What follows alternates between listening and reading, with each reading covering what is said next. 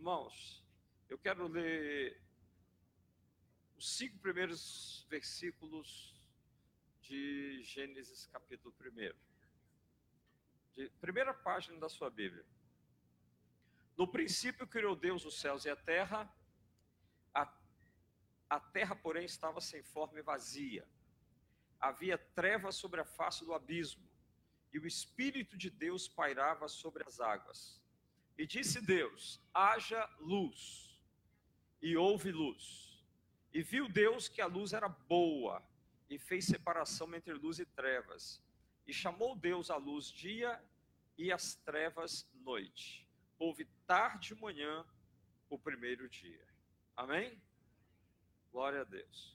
Hoje eu quero falar sobre construtores de novas realidades. Está ali. Ó. Construtores de novas realidades. Antes de eu começar a falar, sem. É, ganhando o nosso tempo aqui, eu queria que você assistisse um vídeo. Dá para passar aí esse vídeo rapidamente? Vamos lá, vamos ver. Revelações da ciência sobre os mistérios da vida.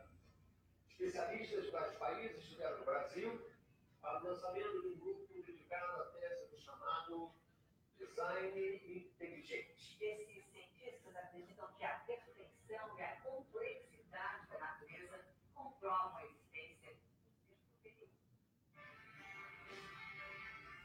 O que há por trás do bater das asas de uma borboleta ou das cores vibrantes das penas dos pássaros.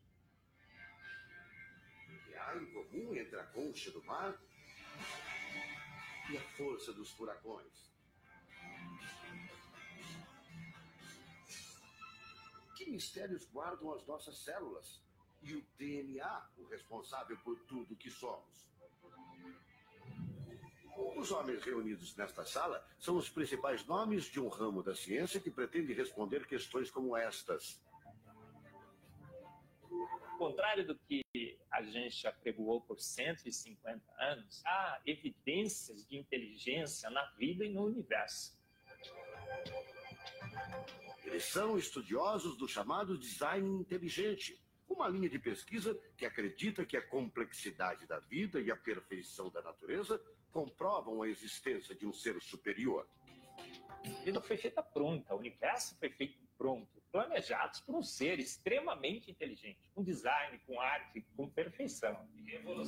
Marcos Eberlin coordena o Núcleo de Pesquisa em Ciência, Fé e Sociedade, recém-inaugurado por uma das maiores universidades de São Paulo, em parceria com instituições americanas. Outro defensor do design inteligente é o doutor em bioquímica e professor americano Michael Behe.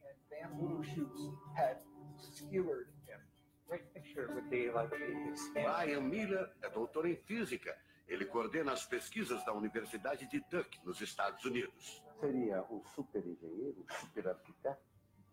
Você pode dizer isso, responde o físico. Um arquiteto que tinha a vida em mente, um criador que fez a vida deliberadamente. Also, when you look at life itself, Não é de hoje que os cientistas procuram pistas deste arquiteto da vida. Galileu Galilei, o célebre físico e astrônomo italiano, disse há mais de 400 anos que a matemática é o alfabeto com o qual Deus escreveu o universo. A matemática se dedica a provar que tudo no universo segue uma lógica. Mas foi ainda antes, na Idade Média, que outro italiano, Leonardo Fibonacci, decifrou parte deste alfabeto.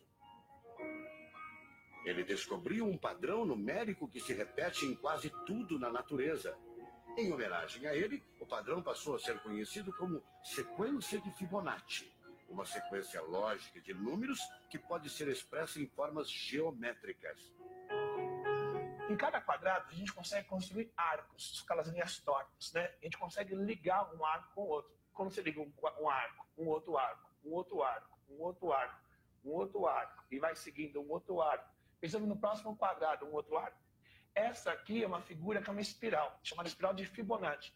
E essa espiral aparece em diversos lugares do nosso cotidiano. Por aparece, exemplo? por exemplo, na nossa orelha. O formato da nossa orelha é exatamente esse espiral. Uma coisa interessante, aparece o nosso rodamuinho do cabelo aqui. É o mesmo formato que aparece aqui. Que é o mesmo formato que aparece naquela concha do mar, tal do Nautilus, né? Que é o mesmo formato que aparece nas estrelas do universo. É o mesmo rodamuinho que forma quando tem um furacão. A sequência de Fibonacci foi encontrada também nas ondas do mar, nas pétalas das rosas, na distribuição das sementes do girassol e até nos hexágonos da casca do abacaxi. Mais uma comprovação matemática da existência de uma mente inteligente por trás da criação seria o chamado número de ouro, ou proporção áurea, representada pela letra Φ. Número de ouro, também representado pelos dígitos 1,618, está presente na construção de uma das obras mais importantes da antiguidade, o Partenon. Foi usado por Leonardo da Vinci na Mona Lisa, o quadro mais famoso do mundo. Essa regra do número áureo, ela vem, né, aparece no Fibonacci e aplica em um monte de situações. E é legal que os gregos percebiam isso, eles associavam isso muito com a ideia de perfeição. Ele está presente nas asas das borboletas e até nas medidas do corpo humano. Se você pegar a sua altura e dividir pela distância do seu umbigo até o chão, vai dar aproximadamente 1,6. Um fio. Vai dar um fio também. Se a gente abre os braços, né, calcula a distância da ponta de um dedo até a ponta do outro dedo. Então vai ser desse dedo maior aqui, no dedo médio, até chegar ao dedo médio. Se eu pegar essa distância e dividir pela distância desse dedo até esse ombro aqui, vai dar 1,6 de novo. De tudo na natureza, o que mais impressiona os cientistas são as células, a chamada unidade básica da vida. São as menores partes que compõem os seres vivos, vegetais ou animais. O corpo humano é formado por cerca de 100 trilhões de células que dão origem a tecidos e órgãos. O americano Douglas Axie estuda biologia molecular há mais de 25 anos. Ele garante: não existe a mínima possibilidade de a vida ser um acidente, um acaso da evolução do planeta. Para ele, as células são complexas demais e só podem ter sido criadas de propósito por um ser inteligente. literally machines that are made out of molecules. Dr. Michael Behe concorda. Ele compara a célula a uma fábrica repleta de máquinas e veículos. Ela produz e troca com as células vizinhas os elementos fundamentais à vida. Tudo coordenado por uma espécie de computador central, o chamado DNA. Você já deve ter ouvido falar dele. O DNA é um conjunto de informações genéticas que definem as características dos seres vivos. Entre os humanos é o DNA que informa o sexo, a cor da pele e do cabelo e o formato do rosto, entre outras coisas. São 6 bilhões de informações condensadas numa estrutura microscópica extremamente eficiente. O presidente da Sociedade Brasileira do Design Inteligente considera o DNA o mais avançado código de que se tem notícia. A gente é, tem a molécula de DNA como um modelo. Por quê? Porque quando a gente descobriu essa molécula, a gente viu que é uma molécula fantástica, maravilhosa. E ali evidências e mais evidências de que uma mente inteligente projetou a vida. Porque é, é o software da vida. E esse software tem o quê? Tem ali um código. E a gente sabe que códigos emanam de mentes inteligentes.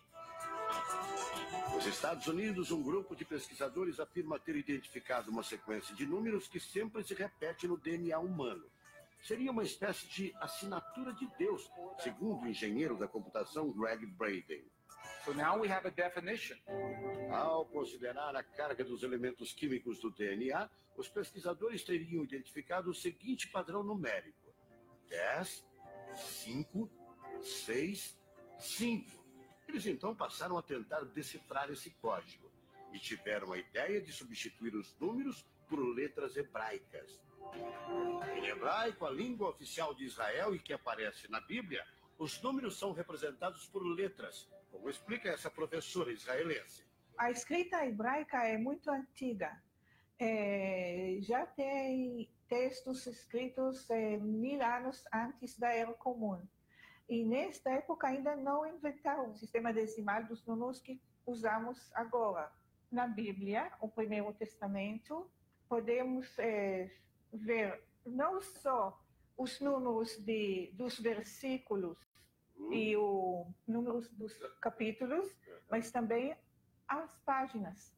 As, a contagem das páginas está feita em letras Aham. e não em Não números. em números.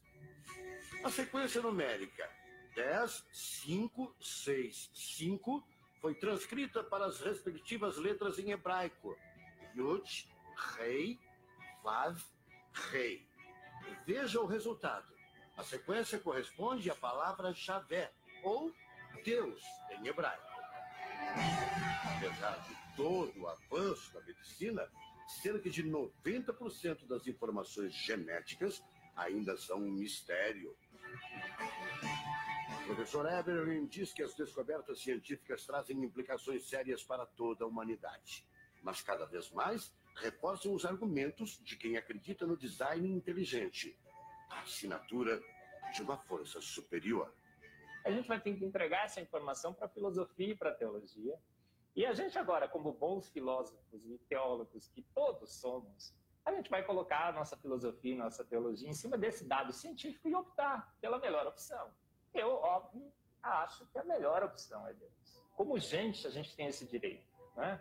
De especular em cima da descoberta científica de que uma mente inteligente orquestrou o universo e a vida.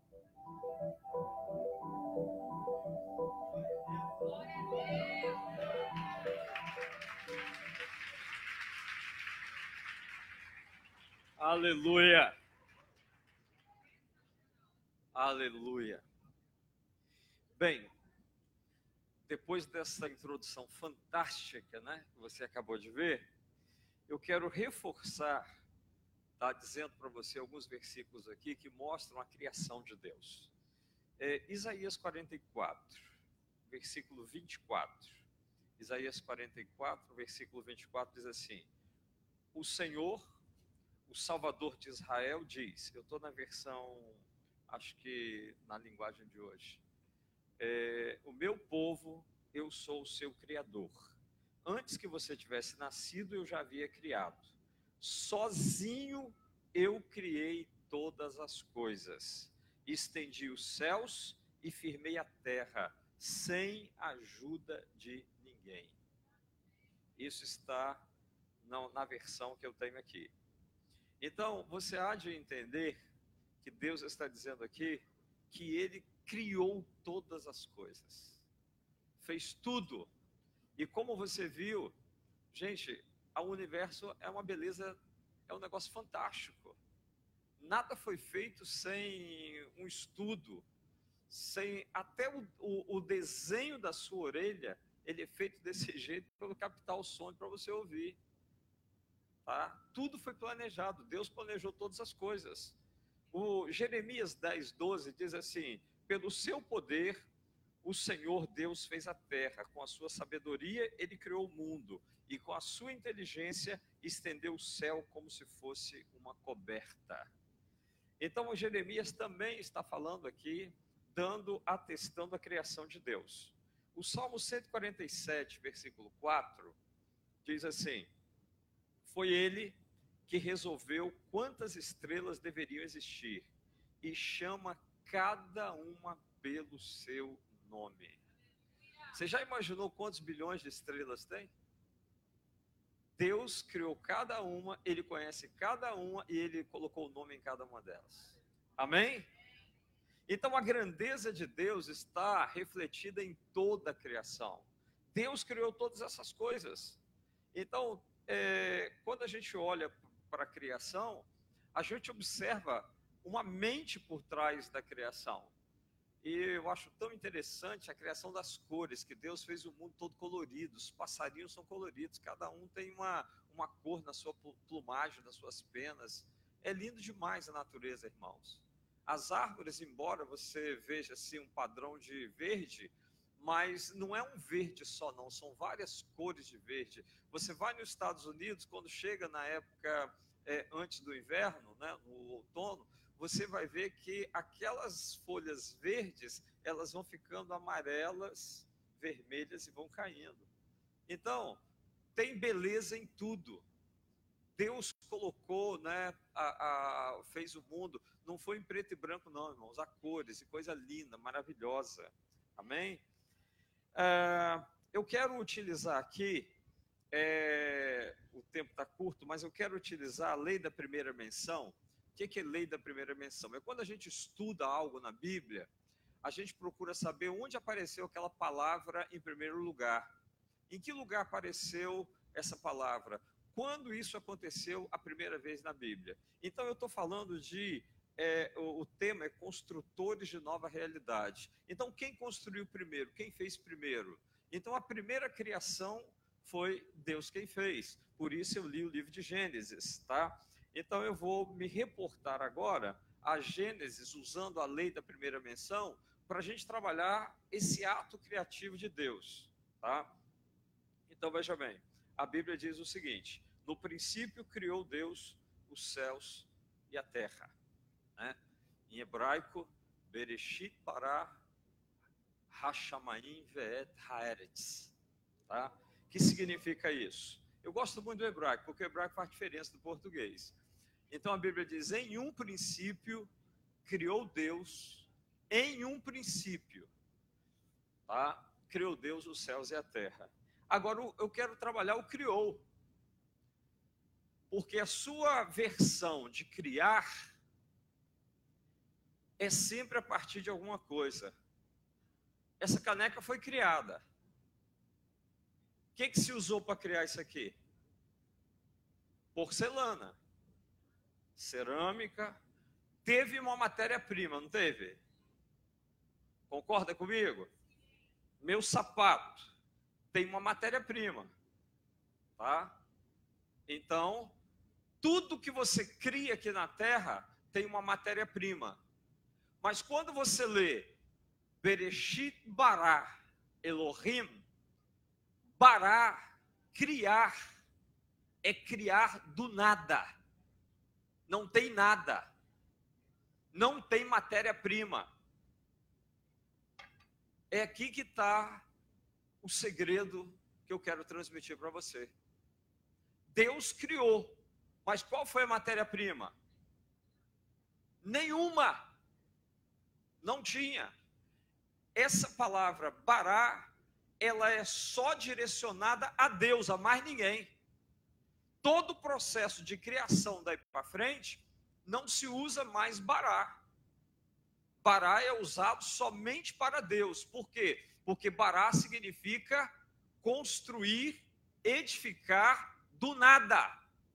Não tem matéria-prima. Aí está a grandeza de Deus. Deus criou. Tudo que você viu ali, Deus criou. Mas como ele criou? Ele criou do nada. Então isso significa que ele é um bom arquiteto, ele planejou a criação, ele fez todas as coisas visíveis e invisíveis, tá? mas ele criou do nada. Então, essa palavra bará é, significa criar, moldar, formar, mas ela só é direcionada a Deus, tá? Sempre tem Deus como sujeito, tá certo? E João capítulo 1, versículo 1, diz assim: No princípio era o Verbo, tá? E o Verbo estava com Deus, e o Verbo era Deus. Ele estava no princípio com Deus, e todas as coisas foram feitas por intermédio dele, e sem ele, nada do que foi feito se fez. Então, queridos, no princípio era o verbo. A palavra verbo em grego, porque o Novo Testamento está no grego, a palavra verbo no grego é a palavra logos, que significa a palavra. Então, no início era a palavra. E a palavra estava com Deus e a palavra era Deus. Quem era essa palavra? A palavra é Jesus. Jesus é o verbo, é a palavra. Por que, que eu estou dizendo isso para você? Porque Deus criou de que forma?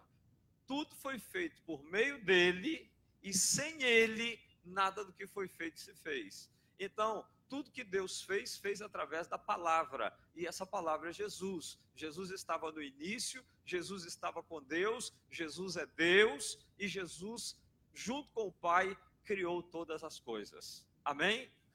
E o Espírito Santo estava lá, porque o versículo diz o seguinte: é, havia trevas sobre a terra, porém estava sem forma e vazia. Havia trevas sobre a face do abismo, e o Espírito de Deus pairava sobre todas as águas. E como Deus começa a criar? A palavra diz assim: haja luz. E houve luz. Da onde Deus tirou a luz? Para você ter luz aqui, tem uma empresa que está lá na, na, no Paraná, no Rio, máquina gerando energia para você ter essa luz aqui. Mas Deus criou a luz, colocou lá em cima e ele não fez do nada. Ele não criou, ele criou do nada. Olha a grandeza de Deus. Então, nisso está a beleza do Senhor. Nisso está o Senhor criando a partir do nada. Agora, como ele criou, irmãos? Ele criou pelo poder da palavra. Haja luz. Terra, produza árvores. Terra, produza animais. Então a criação partiu de quê? A criação parte do poder da palavra. Da palavra. E esse poder foi dado ao homem no Éden, para dar continuidade à criação. Façamos o homem a nossa imagem e a nossa semelhança.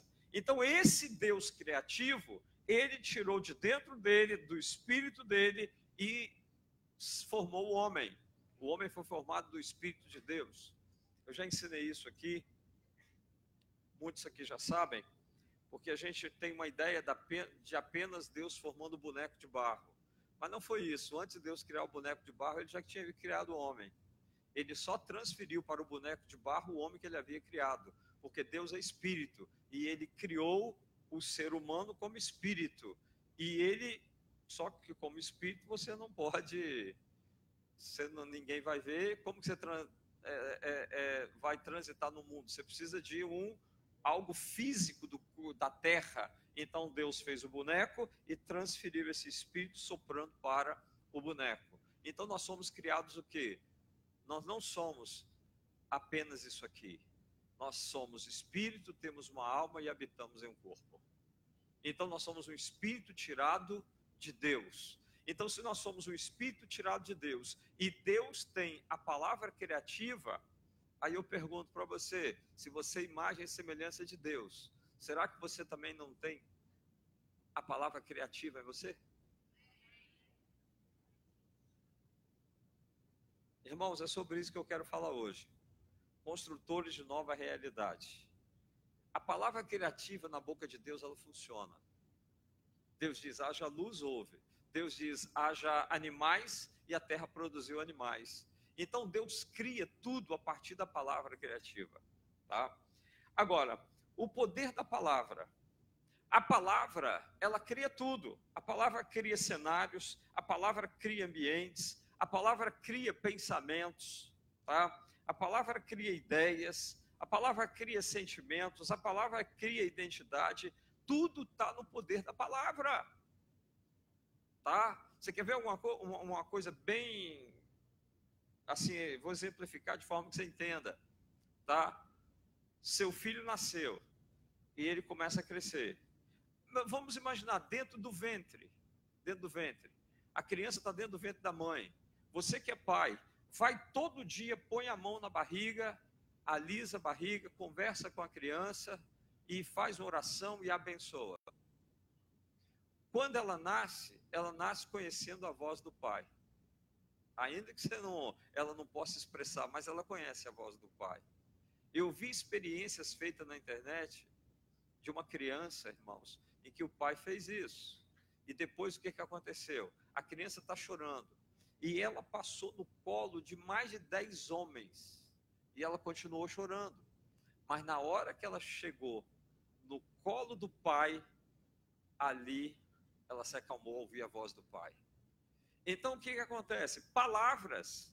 Agora teu filho começa a crescer. Aí você lança palavras sobre ele. Ou você pode lançar palavras boas, ou você pode lançar palavras ruins. Eu só quero que você se lembre que as palavras ruins que você lança sobre seu filho vai ter colheita lá na frente. Depois você diz: por que, que essa criança é desse jeito? Porque você só amaldiçoou. Você só disse coisas ruins para ela. Então, palavra tem poder. Quer ver uma coisa? A criança chega perto de você e diz: Não, vai para lá, estou ocupado aqui, vai para lá. Toda vez a criança chega perto de você, você vai para lá, vai para lá, tá? Ela se sente rejeitada e ela vai saindo. Quando chega lá para os 13, 14 anos, quando ela pegar a mochila dela e querer que cair na estrada, não vai perguntar a Deus: o que, que eu fiz para essa criança? Por quê? Porque você encheu ela de palavras. Palavras constroem identidade. Palavras constroem o caráter de uma pessoa. Então, palavras constroem tudo. Palavras constroem cenário, palavras constroem casamento, ou palavras destroem casamentos. Quantos casais eu atendo que o casamento está uma derrota só. E eu, o cara diz assim: Mas, pastor, eu faço tudo para essa mulher, tem tudo, tem comida dentro de casa, tem tudo. Aí, quando você vai analisar, ela diz assim: O problema não é as coisas que ele me dá ou deixa de me dar, o problema não é a casa, o problema não é nada disso. O problema é o que ele fala para mim. O problema são as palavras. Você já viu dizer que palavra mata mais do que um tiro? É o poder da palavra. Tudo está no poder da palavra. Irmãos, palavras constroem, palavras destroem. Deus construiu todo o universo pelo poder da palavra. Tudo foi feito pelo poder da palavra. Deus colocou a mão em nada, não. É o poder da palavra. Só que, como criados por Deus, nós também temos o poder da palavra. Você também pode criar ou você pode destruir pelo poder da palavra. Tudo está no poder da nossa palavra. Ou seja, edificamos ou destruímos, mas de que maneira? Pelo poder da nossa palavra. Então, o que você está fazendo com a sua vida? O que você está fazendo com a sua boca? O que você está fazendo no seu casamento? O que você está fazendo com os seus filhos? O que você está fazendo, tá? no seu ambiente de trabalho? Você está construindo ou destruindo pelo poder da sua palavra? Eu quero falar para você um exemplo que eu vi e eu gostei muito desse exemplo. Eu estava num curso em São, no Rio de Janeiro. Eu fiz um curso no Rio de Janeiro e nós tivemos uma aula com um neurocientista lá de Fortaleza. Então, esse neurocientista lá, é, ele deu uma aula para nós e ele falou sobre física quântica. E na palestra dele, ele disse o seguinte: um grupo de cientistas japoneses, eles engarrafaram duas caixas de água. Colocaram água no, nessa garrafa tipo água mineral. Eles encheram as garrafinhas de água lá no Japão e fecharam duas caixas com aquela mesma água. Estudaram a composição química da água, tudo normal. Uma caixa ficou no Japão a outra caixa de água eles mandaram para os Estados Unidos. Aí levou-se alguns meses. Agora, só que todo dia, um grupo de pessoas de lá do Japão, eles é, liberavam palavras para a caixa de água que estava nos Estados Unidos. Palavras boas, palavras positivas. Tá? Esse pessoal não é crente, então eles não estão orando mas eles estão liberando palavras abençoadoras, palavras positivas para aquela água que estava lá nos Estados Unidos. Quando terminou o tempo do teste, eles então trouxeram a água dos Estados Unidos para o Japão novamente. E aí eles foram fazer a, a estudar a composição das águas. E o que, que eles perceberam? Eles perceberam que havia uma alteração química na água. A água que recebeu palavras boas, a água que recebeu só palavras lá nos Estados Unidos, essa água tinha uma composição muito melhor do que a água que estava no Japão. Então, isso é o que? O estudo de física quântica. O que, que significa isso? Significa que o. o, o ah, foi Jairo. Não, foi o centurião. Centurião chega para Jesus e diz assim: O meu servo está doente. Jesus diz: Eu vou lá na sua casa e vou orar por ele. O centurião diz: Não precisa ir à minha casa, lança uma palavra daqui que ele vai ser curado lá. O que, que o centurião entende? Naquela época, dois mil anos atrás, o centurião entendia do poder da palavra. Hoje nós sabemos que isso é física quântica. Jesus usava física quântica dois mil anos atrás. Mas o centurião diz: lança uma palavra daqui que ele vai ser curado lá. É o poder da palavra. Querido, a palavra tem poder. Você pode estar no lugar que for, aonde você abrir a sua boca, determinando coisas. Seja lá nos Estados Unidos, seja o seu filho nos Estados Unidos, seja alguém lá na Europa, aquilo que você determina pelo processo de lançar palavra, pela sua fé, isso vai ser feito. É o poder da palavra. Você tem que entender como a palavra funciona. Então, construtores de nova realidade. Nós somos construtores de nova realidade. Nós somos, tá? Então, eu entendo que nós podemos construir ou destruir pelo poder da palavra que está em nós, tá? Então, eu quero dizer para você que nós podemos a construção de realidades espirituais, ela é feita pelo poder da palavra.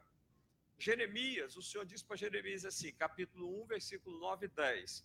Depois estendeu o Senhor a mão, tocou-me na boca e o Senhor me disse: Eis que ponho na tua boca as minhas palavras. Olha que hoje te constituo sobre as nações e sobre os reinos, para arrancares e derribares, para destruíres e arruinares, e também para edificares e para plantares. Vamos analisar isso aqui direitinho. Tá? Deus concede aos profetas o quê? Autoridade. Ele habilita os profetas para serem o quê? Construtores de realidades, irmãos. Para construir ou destruir. Pessoas? Não. Não pessoas. Eu te constituo sobre reinos reinos. Presta atenção, sobre reinos. Para arrancar e derrubar, para destruir para arruinar, e também para edificar e plantar. Então, agora, presta atenção: quando é que Jeremias teve um exército? Nunca. Quando que Jeremias pegou em armas? Nunca. Como ele tinha autoridade para destruir um reino? Como ele tinha autoridade para poder tirar um rei do lugar? e mover tudo isso? Pelo poder da palavra. Todo profeta tem uma arma. Qual é a arma do profeta? A palavra. A palavra. A palavra é a arma que você tem. Você tem uma arma à disposição para ser usada a todo momento no mundo espiritual, e essa arma é a palavra. É isso que você precisa compreender. Deus te deu condições para é, derrubar, arrancar, né, para edificar, para plantar, para fazer o que quiser pelo poder da sua palavra. Irmãos, tudo está no poder da palavra. Eu é, conheci um pastor, ele foi pastor de uma igreja no sul da Bahia. E então tinha um meieiro de terra lá no sul da Bahia. Esse cara não tinha terra, mas esse camarada era crente. Então ele chegou na igreja e ele disse para o pastor assim: Pastor, eu vou ser o maior dizimista dessa igreja. O que, que ele fez? Lançou a palavra: Eu vou ser o maior dizimista dessa igreja. Passou-se alguns anos, aquele meieiro conseguiu boas colheitas, comprou uma terra e de uma terra ele foi comprando outra, comprando mais terra, e aquele camarada se tornou o maior dizimista da igreja, o cara que mais colhia naquela época. Houve uma época de plantação lá atrás, naquela época lá, em que a previsão do tempo não ia ter colheita nenhuma, porque ia ter muito sol. Tá?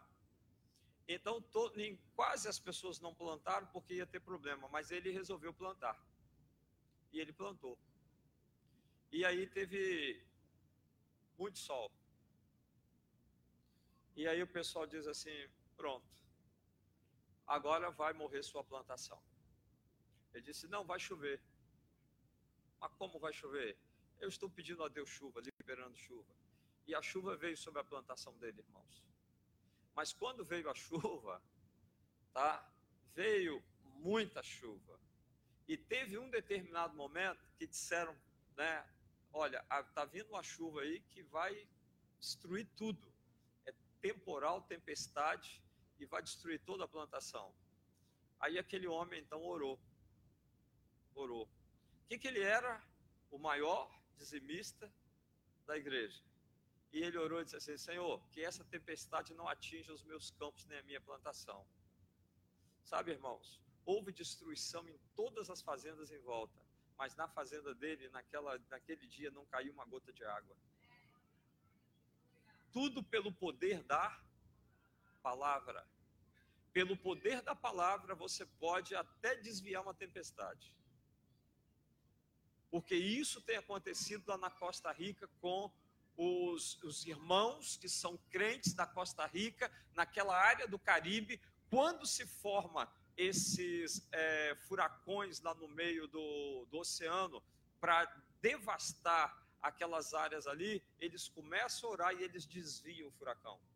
Pelo poder da palavra.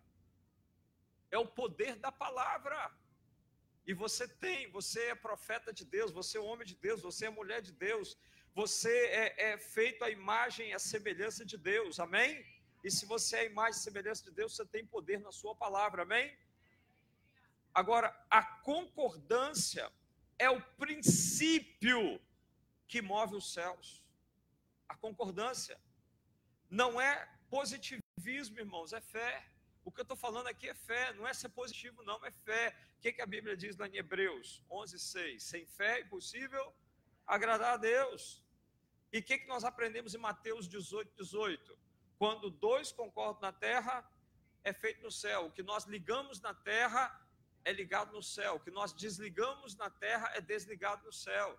Então, como funciona o céu? O céu funciona pelo poder da palavra emitida na terra. Como funciona o céu? Pelas palavras emitidas na terra. Eu sempre digo uma coisa para você, por favor, guarda isso. Eu repito isso sempre aqui, tá? eu estava falando para minha esposa, eh, daqui uns dias eu vou parar de pregar, porque velho só fica repetindo, né? Então, eu não quero ficar repetindo isso como aquelas vitrolas antigas, não, mas você tem que aprender uma coisa: o diabo não tem poder nem autoridade sobre nenhum de nós. Agora, quem dá autoridade ao diabo somos nós. Como nós damos autoridade a ele? nós damos autoridade a Ele pelo poder das nossas palavras. Preste atenção. Tudo que eu falo no mundo espiritual, ou Deus usa isso como bênção para abençoar alguém, ou que eu falo palavras de maldição, palavras, é, xingamentos, essas coisas todas, o diabo pega isso e trabalha para transformar isso em coisas ruins. Então o diabo, ele só trabalha mediante as minhas palavras e as suas palavras. Então, em outras para resumir aqui, a sua palavra, ela pode se tornar matéria-prima para o inferno. Tudo de ruim que o diabo for fazer, tá? Ele só faz baseado numa matéria-prima que foi dada a ele. E essa matéria-prima são as nossas palavras.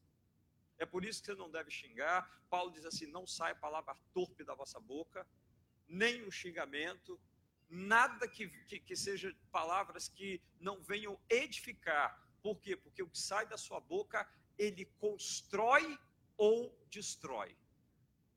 Amém? Então, amados, as palavras geram vida ou morte. Provérbio 18, 31. Tá? Provérbio 18, 31. Pode colocar aí para nós? Provérbio 18, 31.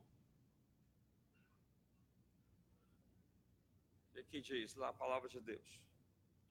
Que, que a vida e a morte está no poder da nossa língua. Amém?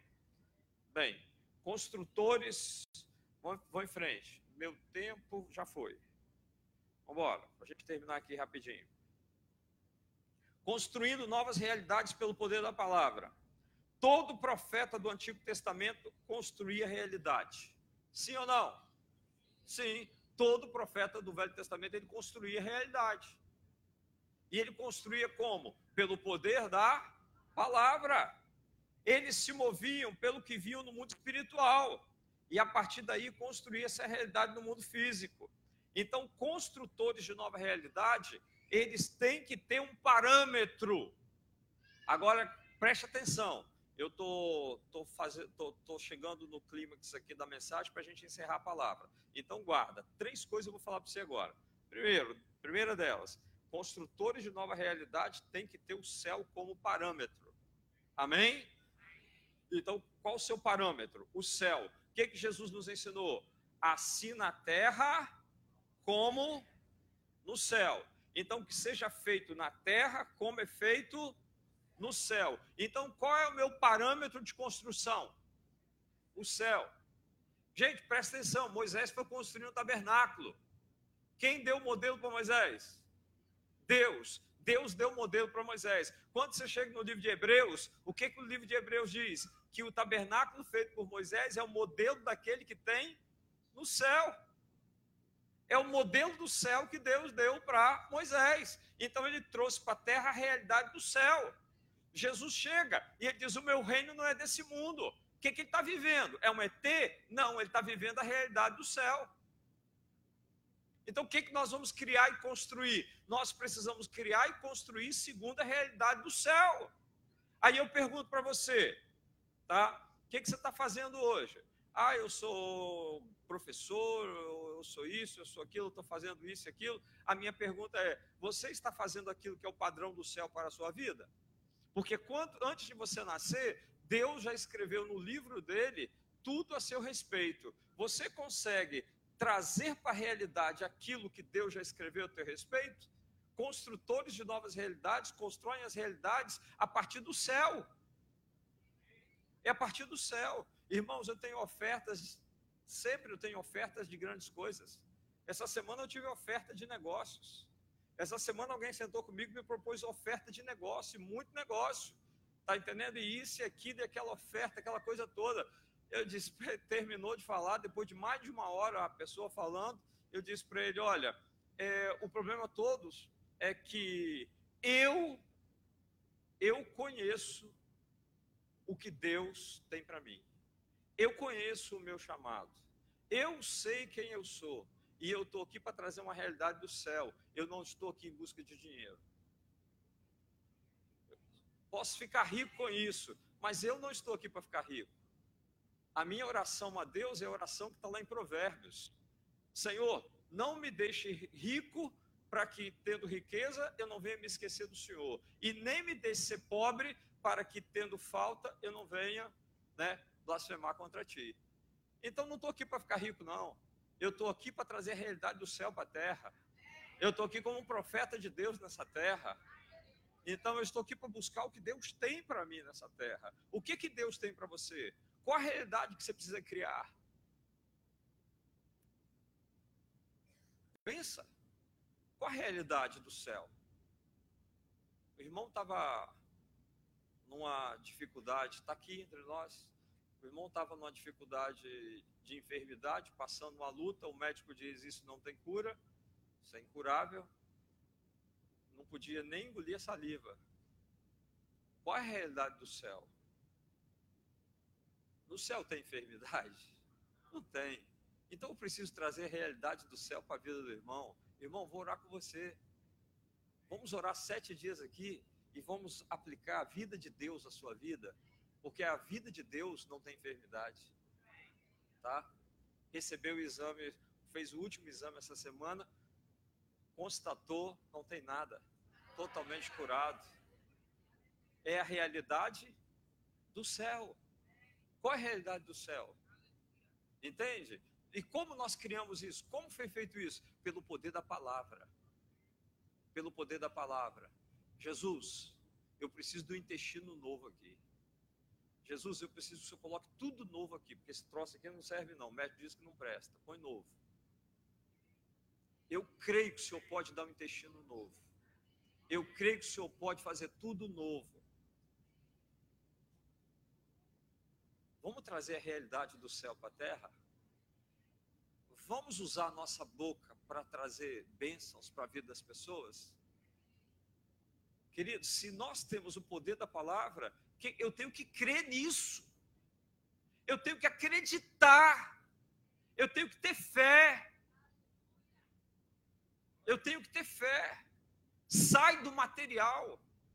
Entra no céu, na, na, na, na, na dimensão celestial. Traga para a terra. Assim na terra como é no céu. É isso que eu preciso viver aqui. É a realidade celestial. Esse nível que Deus quer que você viva. É esse nível, irmãos. É esse nível. E a minha oração é que você possa, a partir de hoje, usar a sua boca para criar. Ah, eu não tenho nada, eu sou patinho feio, eu, eu sou o menor da casa do meu pai, eu não tenho isso, eu não tenho carro, eu não tenho o que tem lá. Você não tem porque você não, você não sabe criar. Cria pelo poder da tua palavra.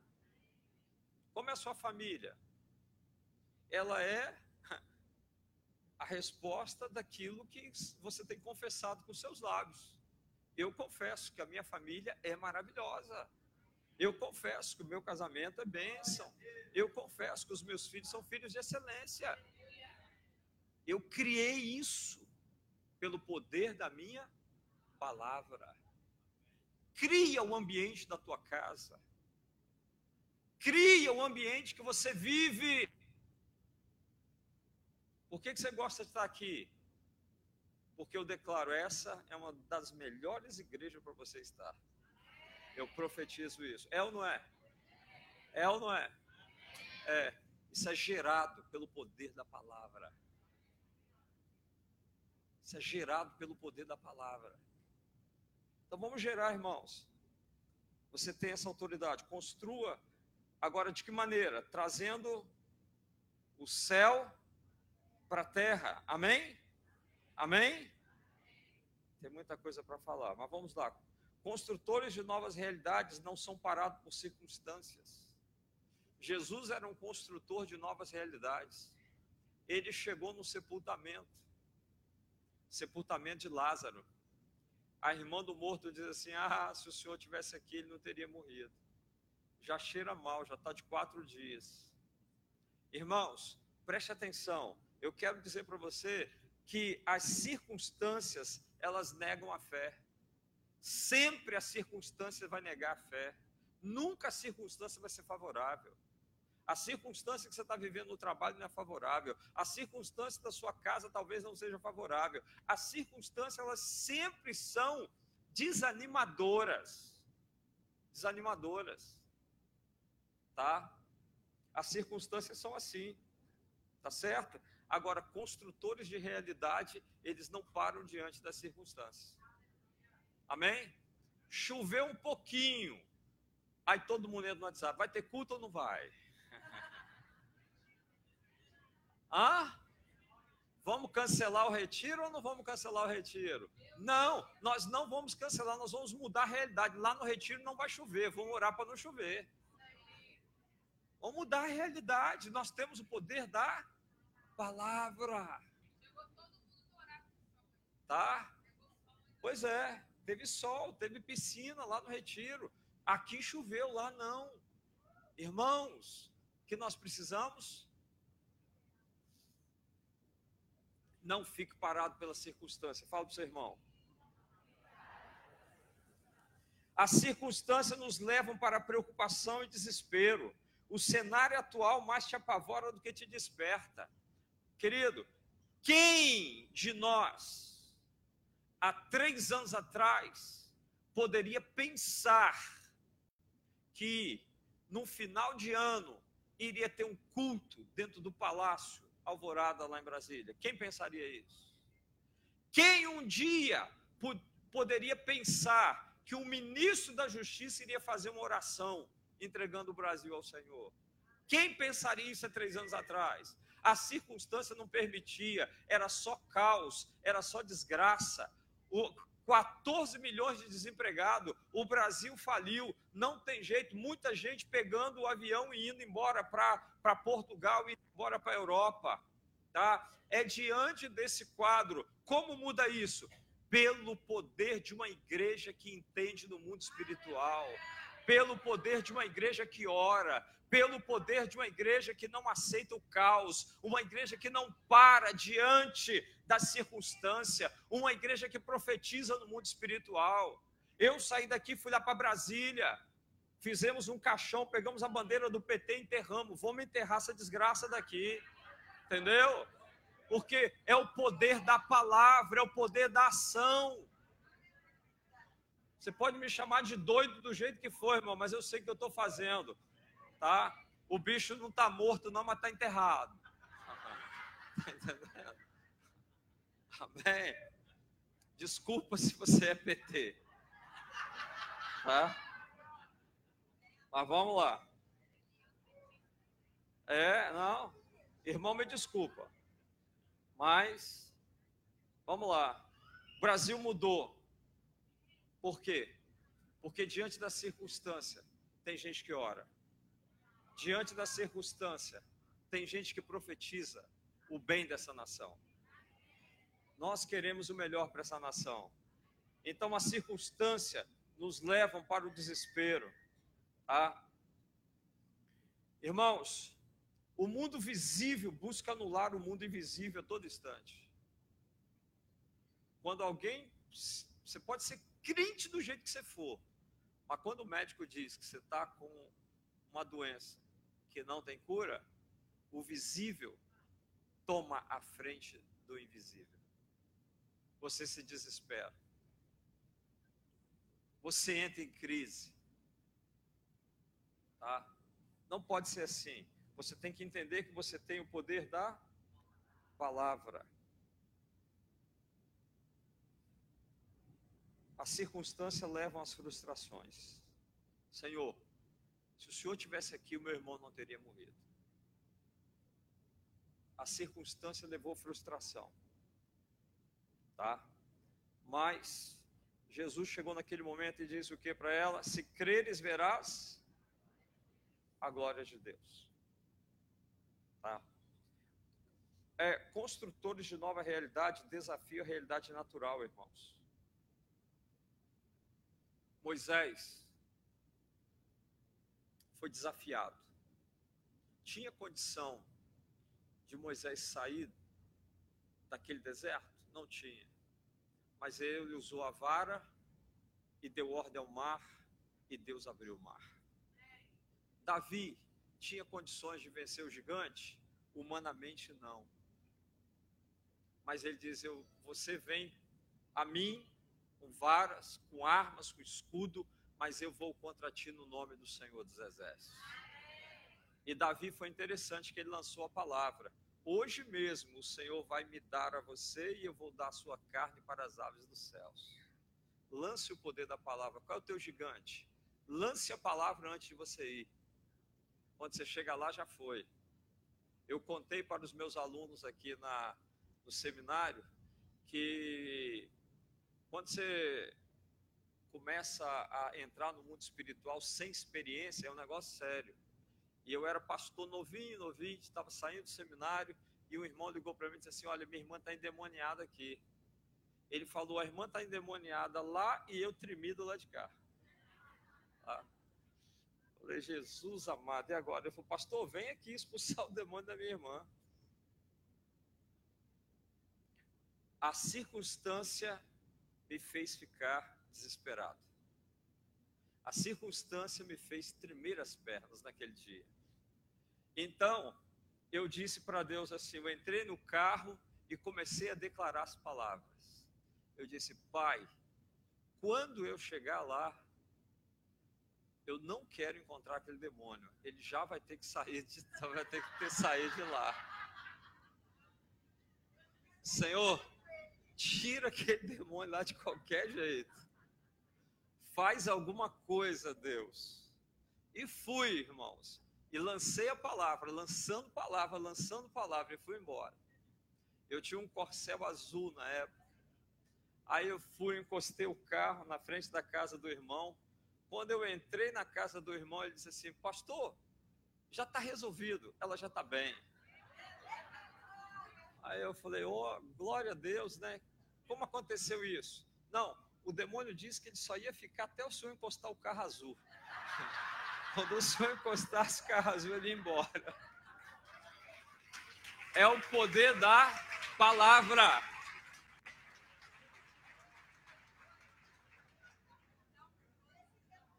É o poder da palavra, irmãos.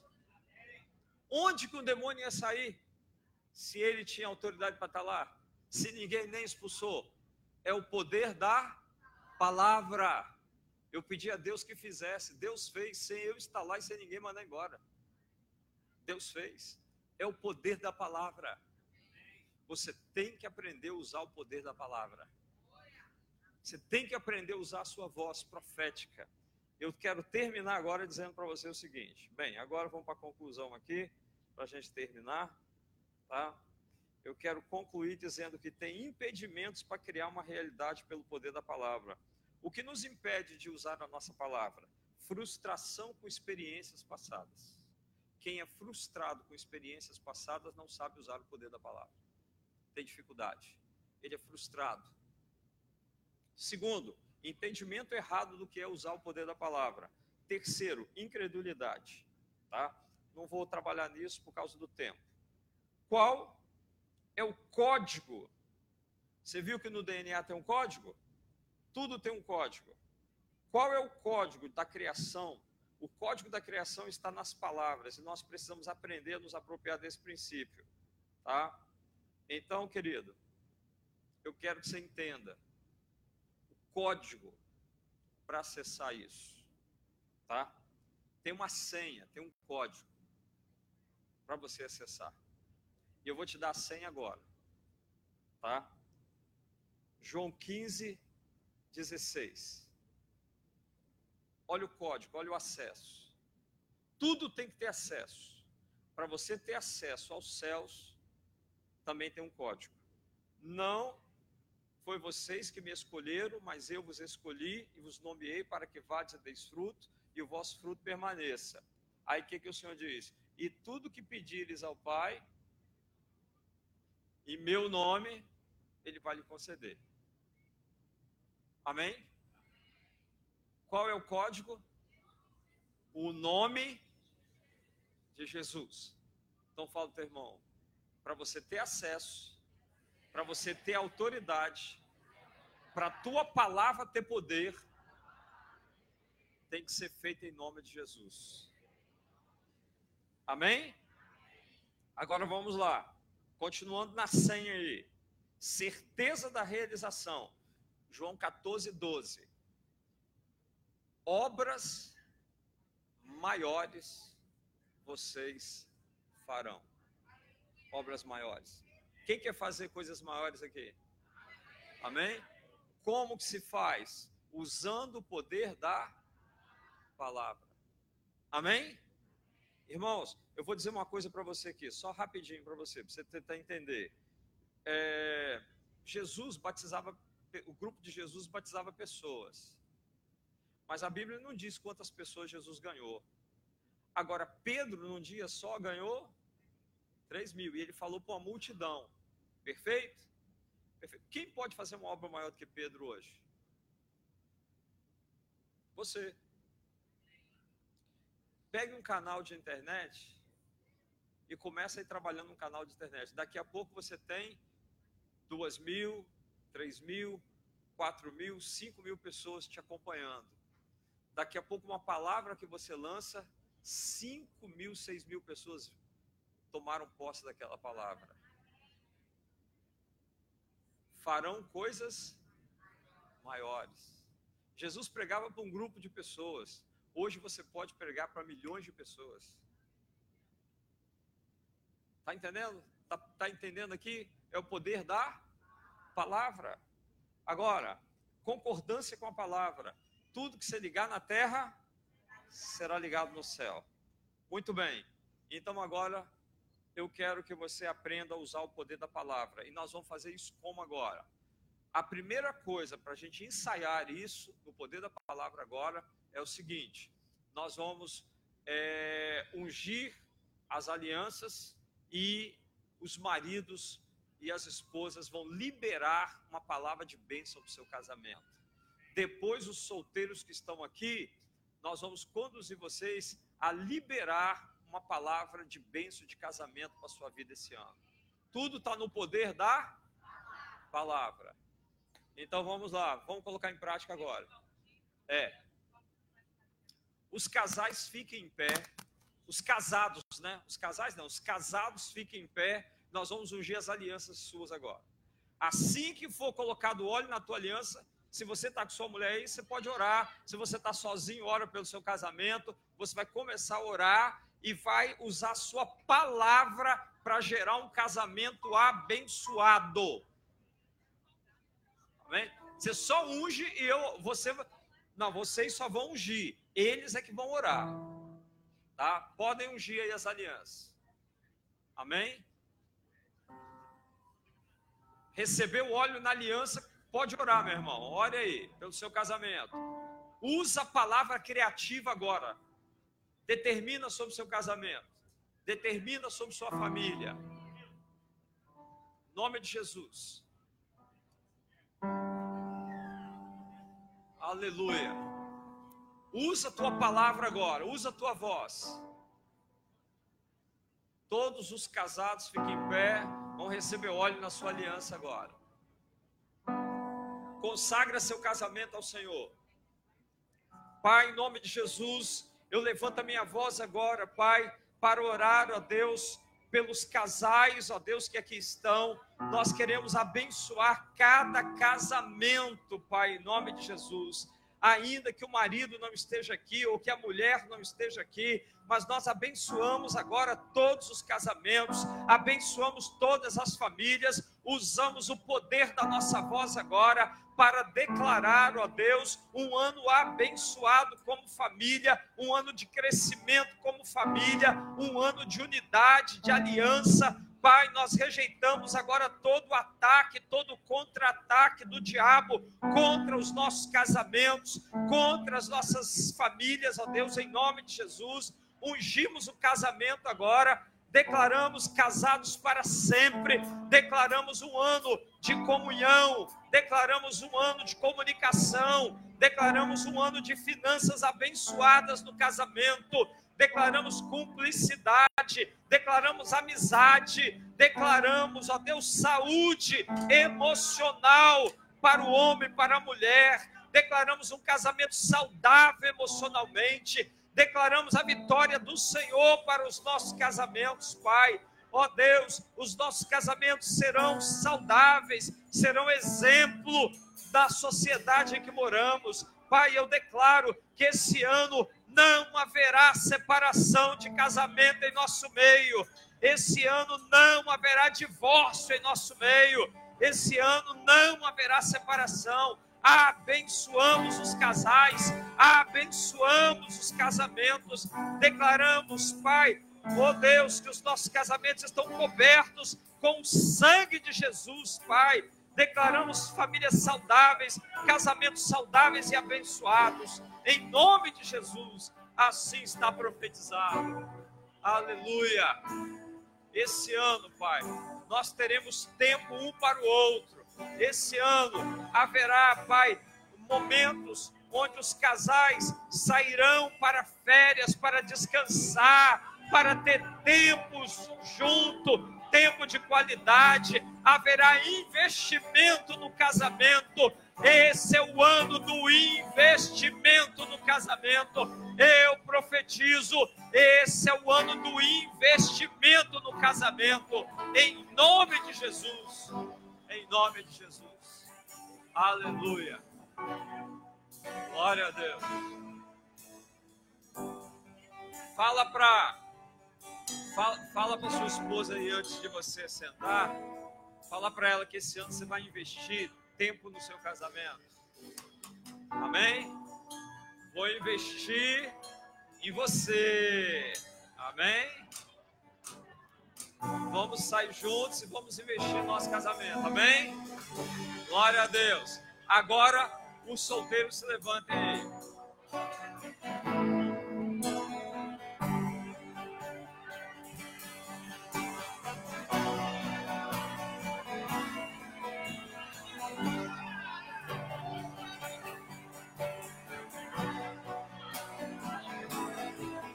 Até agora estava tudo bem. Chamou os solteiros. É um rebuliço. Os anjos estão movendo o céu agora. Os anjos estão movendo o céu agora. Ah, irmãos, podem ungí-los, tá? Podem ungí-los. Em nome de Jesus. Abre a sua boca e começa a profetizar que é esse ano. Abre a tua boca, libera as palavras proféticas. É esse ano. Amém? Profetiza. Profetiza, varão. Profetiza, varão. É esse ano.